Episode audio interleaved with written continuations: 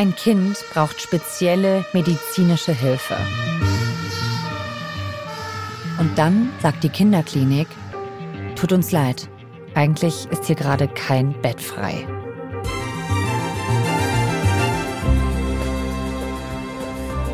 Es gibt zu wenig freie Betten für Kinder und das nicht nur, wenn gerade Pandemie ist oder irgendeine Winterwelle rollt.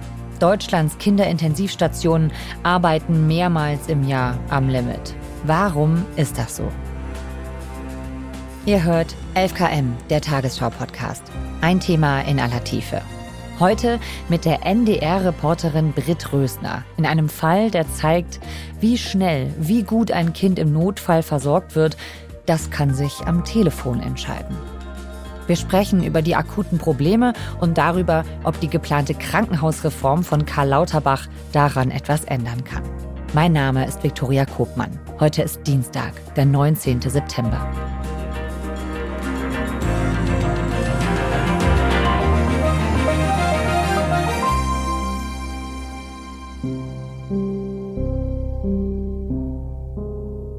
Ja, die Geschichte beginnt am 8. Dezember 2022 in einer Neubausiedlung in Niedersachsen. Eine Mutter, Nadine Michaelis, weckt ihre Kinder. Drei hat sie, eine Tochter und zwei etwas ältere Söhne. Und die Tochter muss zur Schule, Eva. Meine Tochter war eine ganz normale Zehnjährige, die zur weiterführenden Schule gegangen ist, TikTok verrückt gewesen ist, sehr sportlich, Rollerblade fahren, Trampolin springen, Fahrradfahren, eigentlich den ganzen Tag immer aktiv und unterwegs, ja. Sie bereitet das Frühstück vor und hört dann plötzlich einen Schrei aus dem Badezimmer. Mama, komm ganz schnell nach oben. Ich habe solche Kopfschmerzen, mir platzt der Kopf.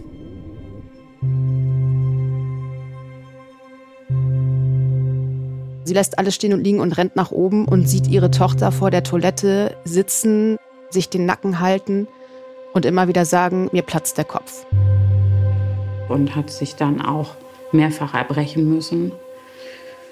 Im ersten Moment habe ich gedacht, vielleicht hat sie einen Migräneanfall. Aber im Laufe des Vormittags hat sich das überhaupt nicht reguliert. Und ähm, dann hat sie irgendwann angefangen zu äußern, ich soll das Rollo runter machen. Nadine Michaelis sagt dann irgendwann, dann hat sie sich eingestanden, ähm, ist doch was Schlimmeres und den äh, Rettungsdienst gerufen. Der kam dann auch und auf diesem Rettungswagen saß unter anderem Henry Hinrichs, Notfallsanitäter, schon sehr lange und stellt erstmal fest, dass Eva möglicherweise eine Hirnhautentzündung hat. Wir haben dann telefonisch über unsere Leitstelle versucht, eine entsprechende Zielklinik zu finden. Im ersten Ansatz war Oldenburg aufnahmefähig und äh, stellte sich dann aber raus, halt stopp, wir haben gar keine Infektionsbetten. Dann habe ich das Ganze nochmal äh, angeleiert für die Kinderklinik Wilhelmshaven. Und die waren dann auch bereit, uns, uns aufzunehmen. Also das heißt, die kommen dann da an in der Kinderklinik in Wilhelmshaven. Was stellen die Ärzte da fest? Dr. Eckbert Meyer ist der Chefarzt der Kinderklinik in Wilhelmshaven. Der hat schon auf die gewartet und der wusste, da kommt ein Mädchen mit dem Verdacht auf Meningitis und merkt dann aber ganz schnell, eine Meningitis ist es eigentlich nicht. Dr. Meyer hat sich dann entschieden, äh, ein Schädel-CT machen zu lassen, um eine Blutung auszuschließen. In dem Moment war das auch noch so, dass ich gedacht habe und noch mein Mann, eine Blutung, woher soll sie das haben? Sie ist nicht gestürzt. Es gab keine Möglichkeit jetzt, wo das hätte so passieren können. Aber das CT wird gemacht und dann steht relativ schnell fest, es blutet eben doch. Okay, also eine Hirnblutung. Eine Hirnblutung, genau. Eva hat eine Gefäßanomalie, also eine Missbildung von Gefäßen im Hirn. Das war aber vorher nicht bekannt. Das Gar war nichts. vorher nicht bekannt. Das, mhm. das sieht man, das erahnt man auf diesen CT-Bildern. Und aus dieser Gefäßanomalie blutet sie halt. Ist das lebensgefährlich? Das ist lebensgefährlich, ja. Da muss relativ schnell der Kopf entlastet werden. Also man muss halt ein kleines Loch bohren und gucken, dass da das Blut im Fall von Eva dann eben abfließen kann. Und uns war einfach klar, das Kind muss wirklich eilig verlegt werden. Und solche Versorgung mussten in Kliniken betreut werden, die eine Neurochirurgie haben, die dann auch möglichst spezialisiert ist auf Kinder. Dr. Meyer fängt dann an zu telefonieren und sucht eben ein Haus mit diesen Voraussetzungen. Wir haben erst in Hamburg angerufen. Die Kollegen sagten, ja, die muss operiert werden, aber bei uns gehen die Möglichkeiten zurzeit nicht. Da müssen Sie noch mal weiter gucken. Er hat es dann nochmal in Göttingen versucht, weil er auch da wusste, wen er ansprechen muss, aber Göttingen ist einfach zu weit weg. Weißt du, was mich irritiert? Hm. Dass der am Telefon sitzt und Leute anruft, wo er gute Kontakte hin hat. Ja. Ich muss ganz ehrlich sagen, ich hätte irgendwie gedacht, dass es da so ein System gibt, wo ähm, vielleicht mit einem Ampelsystem oder so angezeigt wird, wo man eben hin kann und nicht, dass da die Ärzte, gerade wenn es dringend ist, so lange am Telefon hängen. Ja, also es gibt Systeme, wo man sieht Rot und Grün. Also da gibt's was, da gibt's nichts. Das ist mal entwickelt worden für die äh, Leitstände und die äh, Rettungsdienste. Das ist aber zu statisch, wurde mir erklärt. Das heißt, im Winter, wenn alles rot ist man aber trotzdem Bett braucht, ist man ziemlich verloren und fängt dann eben an zu telefonieren. Und das ist auch das, was stresst, weil dann sind dann hoch ausgebildete Menschen, die halt stundenlang telefonieren und versuchen, ein freies Bett zu finden. Also zusätzlich zu der Belastung auf der Station müssen die auch noch die Zeit finden, rumzutelefonieren und Patienten zu vermitteln. Wie ist das denn insgesamt? Also wie sehr am Anschlag sind denn Deutschlands Kinderkliniken, was freie Betten angeht? Also zwischen Herbst und Winter äh, sind die Kinderkliniken voll. Und das ist immer so in Herbst und Winter. Da rollen die Infektwellen und dann äh, sind eben auch nicht nur die Intensivstationen überfüllt, sondern eben auch die Normalstationen. Und genau, das führt dann eben auch dazu, dass schwerstkranke Kinder dann häufig äh, weit verlegt werden müssen. Und wir wollten dann mal schauen, wie ist denn das eigentlich im Sommer? Also wir wissen, im Herbst und Winter ist es immer voll, aber wie ist es im Sommer? Und haben dann Professor Florian Hoffmann besucht auf der Kinderintensivstation der LMU München und haben festgestellt, so richtig leer ist es da auch nicht.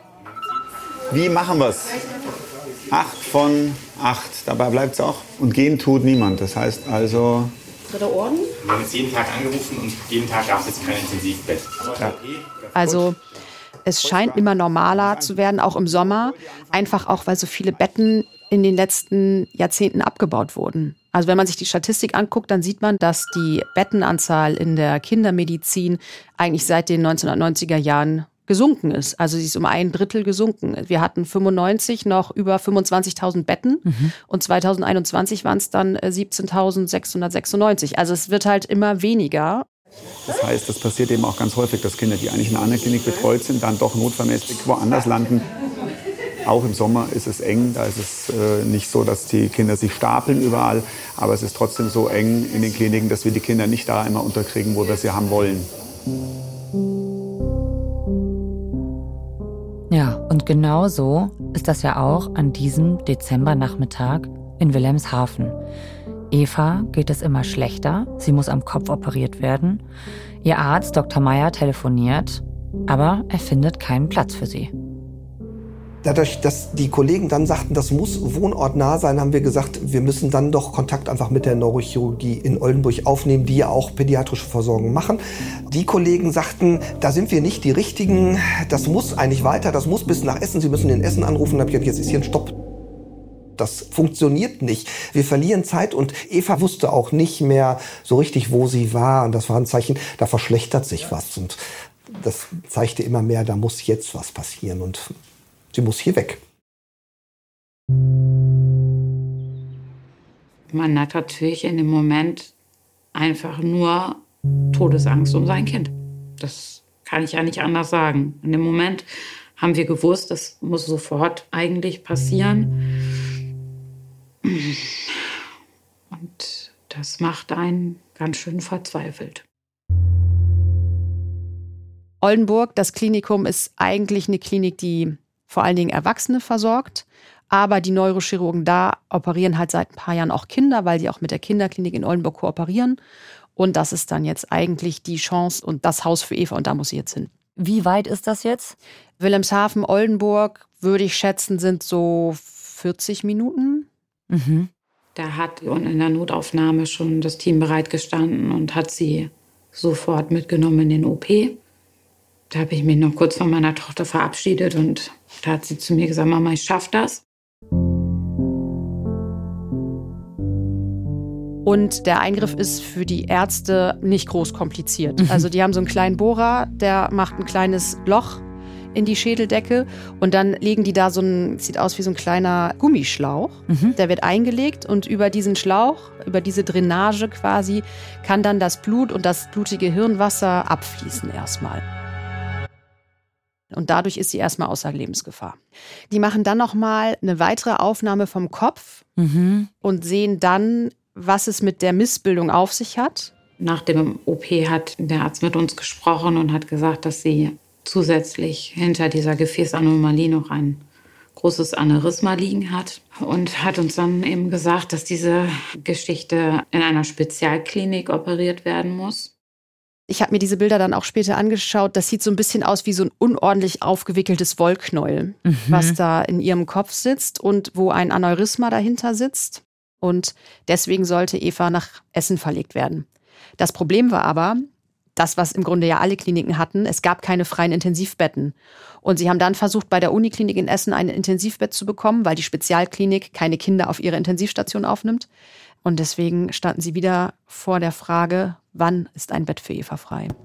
Oh, also schon wieder kein Bett oder die Sorge, dass es das nicht gibt. Genau. Zum wievielten Mal in dieser Geschichte ist das jetzt? Erst die Frage im Krankenwagen, dann geht es darum, wohin kann man sie verlegen? Dann kommt die Not-OP und jetzt ist schon wieder die Frage, ob sie da überhaupt unterkommt. Wie kann das sein? Woran liegt dieser Notstand? Was ist da das System dahinter? Also es fängt alles an mit dem Finanzierungssystem im Gesundheitswesen. Es wird halt das finanziert, was gut planbar ist. Operationen, die man von 10 bis 12 durchführen kann und dann weiß man, man kriegt am Ende Summe X. Das ist planbar, das kann man machen, das ist äh, Operation, das ähm, ist gut zu tun. In der Kindermedizin ist es allerdings so, dass es vor allen Dingen Zeit braucht. Also man muss sehr viel Zeit in die Versorgung von Kindern stecken, man muss sehr viel reden mit den Kindern, man muss viel reden mit den Eltern. Zeit ist aber im Vergütungssystem eigentlich nicht vorgesehen. Das heißt, es wird nicht vergütet. Dieses Feeling eben, wenn, wenn man mit Kindern zusammenarbeitet, das ist großartig. Und ich würde es äh, jederzeit wieder machen, egal wie oft ich wiedergeboren werde. Aber leider finanziell lohnt sich Pädiatrie überhaupt gar nicht. Das heißt, das, was die da tun, dafür bekommen sie eigentlich zu wenig Geld. Dazu kommt, dass all das, was es für die Erwachsenen gibt, hält so eine Kinderklinik auch noch mal vor für die Kinder. Die meisten Kinderkliniken in diesem Land sind hochdefizitär und sind im Grunde immer ein Anhängsel an einer großen Klinik, die aufgefangen wird durch andere Fachgebiete, die eben mehr Geld verdienen.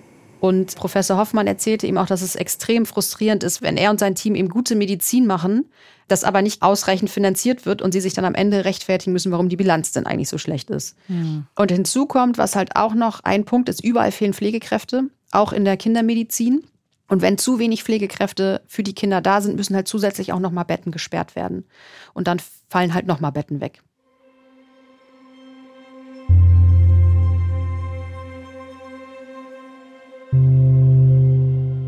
Kommen wir mal zurück zu Eva in diesem ganz konkreten Fall. Sie braucht ganz dringend Hilfe. Sie braucht diese OP von einem Spezialisten, um den Knoten in ihrem Gehirn zu behandeln. Wann bekommt sie diese Hilfe denn endlich? Also dazu muss man einmal noch sagen, aus dieser akuten Lebensgefahr war sie jetzt raus. Mhm. Und die Ärzte wussten halt, wenn man mal aus dieser Gefäßanomalie blutet, kann es halt sein, dass das irgendwann wieder passiert. Mhm. Wann genau, weiß man halt nicht. Das heißt, es galt jetzt zeitnah, also jetzt nicht morgen, das zu machen, aber zeitnah sollte es halt passieren. Und sie wollten sie auch am nächsten Tag gleich verlegen.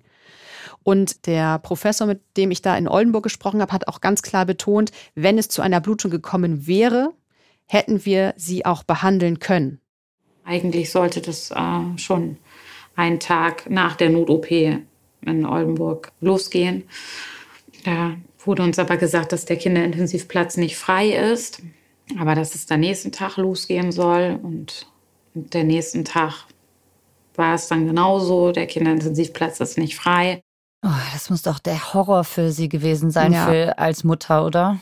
Sie sagt halt, man war so abhängig von anderen. Man musste sich halt darauf verlassen, dass andere das für einen organisieren. Man kann halt nicht helfen. So, man kann halt nicht selber gucken, dass man ein Intensivbett für seine Tochter besorgt. So. Und das hat sie auch so ein bisschen fertig gemacht, hatte ich den Eindruck, dass sie halt gesagt hat, dieses Kontrollverlust, also es ist eigentlich dieser komplette Kontrollverlust, genau. Wir mussten drei Tage auf diesen Kinderintensivplatz warten. So, und dann ist es aber so, am 8. abends ist sie ja der Ort operiert worden, am 11. ging es dann wieder mit dem Intensivtransport, sie konnte nicht fliegen, aufgrund der Druckverhältnisse, mhm. nach Essen gebracht worden, in die Uniklinik, um dann am nächsten Morgen in der Spezialklinik operiert zu werden. Okay, das ist also dann wieder eine rettende OP quasi. Also die eine rettende OP gab es schon und das ist jetzt die, die dafür sorgt, dass das nicht nochmal passiert. Dass es nicht nochmal passiert, genau. Eva ist fünfeinhalb Stunden operiert worden. Das war eine ganz, ganz schlimme Zeit, weil man auch so machtlos ist. Ja, das ist wahrscheinlich das Allerschlimmste, was einem so als Elternteil passieren kann, wenn man sich so große Sorgen um sein Kind machen muss und dass sowas eben anscheinend ja passiert, dass Kinder eben in solchen Situationen sind. Das kann ja irgendwie nicht so gedacht sein, dass das so bleibt. Was müsste da passieren, dass es so nicht weitergeht? Die Finanzierung der Krankenhäuser in Deutschland soll neu geregelt werden. Darüber beraten die Minister aus Bund und Ländern. Bundesgesundheitsminister Lauterbach will das System der Fallpauschalen reformieren, das er vor 20 Jahren mitentwickelt hatte. Die feste Vergütung unabhängig vom tatsächlichen Aufwand, die schaffe Fehlanreize, heißt es. Ja, jetzt ist es ja so, dass wir gerade vor einer Krankenhausstrukturreform stehen mhm. und dass da sehr viele Kindermediziner auch tatsächlich Hoffnung haben, weil die sagen, das erste Mal eigentlich seit Jahrzehnten ist das jetzt mal eine Regierung, die sich auf die Fahnen geschrieben hat, das zu verändern. Und es ist auch schon so, das sagten mir auch viele, dass sie das Gefühl haben, dass die Politik schon darauf guckt und dass dieser Missstand in der Kindermedizin schon anerkannt ist. Mhm. In dem Gesundheitssystem stehen die Kinder tatsächlich eher in den letzten Rängen. Weil Kindermedizin ist nicht wirtschaftlich und die Ökonomie spielt in dem aktuellen Gesundheitssystem einfach eine sehr große Rolle. Da sehen wir bereits, dass in unserer Wahrnehmung wir in Deutschland schon ein Problem haben, die Lebenswirklichkeit von Kindern, die Bedürfnisse von Kindern wirklich wertzuschätzen. Vor allem meine Kollegin Isabel Strö hat mit vielen Klinikleiterinnen und Leitern gesprochen, großer Unikliniken, die auch nochmal gesagt haben, das ist jetzt auch wichtig, dass diese Reform kommt und die sich schon auch erhoffen, also zum einen muss es eine Umstrukturierung geben, aber auch vor allen Dingen muss die Kindermedizin besser finanziell ausgestattet werden. Also wir sagen nicht einfach mehr Geld, sondern wir brauchen tatsächlich Strukturänderungen. Und es wird ganz entscheidend, wie gut es gelingt, die strukturiert durchzuführen diese Krankenhausreform. Britt, sag uns nochmal, was ist da genau geplant und was kann das für die Kinderkliniken bedeuten? Ein Kernstück dieser Reform ist, dass die Fallpauschalen zwar beibehalten werden, aber Kliniken bekommen jetzt auch Geld dafür, dass sie eben die Infrastruktur vorhalten. Ich hatte das vorhin äh, beschrieben in der Kinderklinik, wenn da eben der Kinderanästhesist und der Kinderchirurg kommt und der vorgehalten wird, und da steht, wenn dann was passiert, das wird halt äh, bezahlt. Dafür muss ich nicht fünf OPs machen, sondern ich bekomme einfach das Geld dafür, dass ich diese Infrastruktur vorhalte. Es soll sozusagen dafür sorgen, dass die Kliniken weniger ökonomischen Anreiz haben, sondern die wissen, sie kriegen Summe X, um ihre Fixkosten zu bezahlen. Also wir haben eben auch äh, Bundesgesundheitsminister Lauterbach vor der Sommerpause noch gefragt, was jetzt speziell die Kindermedizin betrifft. Und er sagte halt, man wolle Sonderzuschläge an die Kinderkliniken zahlen. Und das sollen dann bis zu 20 Prozent mehr sein. Wir sehen Sonderzuschläge für die Pädiatrie vor, weil das ein Bereich ist, der chronisch defizitär ist. Und das ist in Eckpunkten auch äh, festgelegt. Aber das klingt da wie ähm, eine gute Idee, oder? Das klingt doch wie ein Schritt in die richtige Richtung. Genau, das wäre ein Schritt in die richtige Richtung, sagen mir viele. Das ist der Plan. Wie es dann am Ende ausgestaltet wird, das ist halt noch offen. Was an Evas Fall ja auch nochmal deutlich geworden ist, Zeit ist knapp, Geld ist knapp, Personal sowieso und dann müssen die Ärzte auf der Suche nach einem Bett wild durch die Republik telefonieren. Gibt es da eine Aussicht auf Besserung? Es ist jetzt tatsächlich so in Bayern, dass man da versucht, mit einem Projekt das so ein bisschen zu umgehen, indem man einfach auf Messenger setzt. Also indem man einfach Gruppen bildet von Leitern der Intensivstation aus dem näheren Umkreis. Und wenn dann jemand ein Bett braucht, schreibt er in die Gruppe und sagt, wer hat ein Bett, wer kann mir helfen? Und muss nicht 20 Leute anrufen, sondern die 20 Leute kriegen es auf ihr Handy und können gucken, können sie helfen oder können sie nicht helfen. Also die Uni Passau ist damit in dem Projekt involviert und auch die Kindermedizin aus Passau, die treiben das gerade so ein bisschen voran und das soll jetzt im Oktober starten und möglicherweise ist das ja was, was die Drucksituation etwas mindert im nächsten Herbst und Winter. Also, kommen wir wieder zurück zu Eva. Jetzt wollen wir natürlich wissen, was ist mit ihr? Was ist mit Eva? Also die OP ist dann geglückt, sie konnten das verschließen und sie wird dann noch tatsächlich vier Wochen weiter dort behandelt. Tatsächlich ist es so, dass wir wirklich allen äußerst dankbar sind, egal ob Pflegekraft, Arzt, Therapeut. Alle haben dazu beigetragen, dass Eva wirklich eine zweite Chance gekriegt hat. Aber man hat natürlich schon gemerkt, dass die vom Personal am Limit sind. Und das ist eigentlich auch etwas, was wir damit zeigen wollen, dass da was passieren muss. Ja, Eva geht's wieder gut, kann ich sagen. Wir waren im April und Mai bei der Familie, haben sie besucht und äh, die letzte Nachricht, die ich bekommen habe, ist von Anfang August und ihr geht's wieder richtig gut. Sie geht wieder zur Schule, sie kann wieder ganz viel machen, sie kann wieder Trampolin springen, was irgendwie ein gutes oder ein wichtiges Hobby für sie war. Du bist dran, Mama. Uno. Das Einzige, sie hatte so ein bisschen Wortfindungsschwierigkeiten. Also sie weiß durchaus, was die Farbe Gelb ist, kann Gelb aber nicht benennen. So dass Nadine Michaelissen auch gesagt hat, wir haben bis zum Umfallen Uno gespielt, dass die Farben wiederkommen, dass die Zahlen wiederkommen. Genau, da bekommt sie auch noch professionelle Unterstützung. Aber ja, ihr geht es eigentlich wieder sehr gut. Ich hoffe, dass ich bald wieder alles machen kann. Also nicht unbedingt alles, alles, aber jetzt zum Beispiel wieder Inliner fahren können, reiten kann bei meiner Freundin und all solche Sachen, die ich momentan noch nicht darf. Ich möchte halt so sagen, dass man niemals aufgeben soll und dass jeder für einen da ist und man das versuchen muss, alles zu schaffen, was man schaffen will.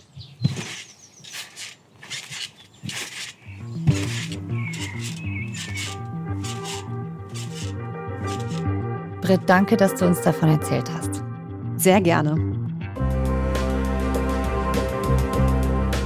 Britt Rösner hat zusammen mit ihrer Kollegin Isabel Strö für das NDR-Magazin Panorama 3 einen Film zu dem Thema gemacht. Findet ihr in der ARD Mediathek. Uns, 11KM, gibt's in der ARD Audiothek. Lasst uns gerne ein Abo da, dann verpasst ihr keine Folge. Autor dieser Folge ist Hannes Kunz. Mitgearbeitet hat Stefan Beuting. Produktion Christiane Gerhäuser-Kamp, Fabian Zweck und Hanna Brünjes. Redaktionsleitung Lena Göttler und Fumiko Lipp. 11KM ist eine Produktion von BR24 und NDR Info. Mein Name ist Viktoria Kogmann. Wir hören uns. Tschüss.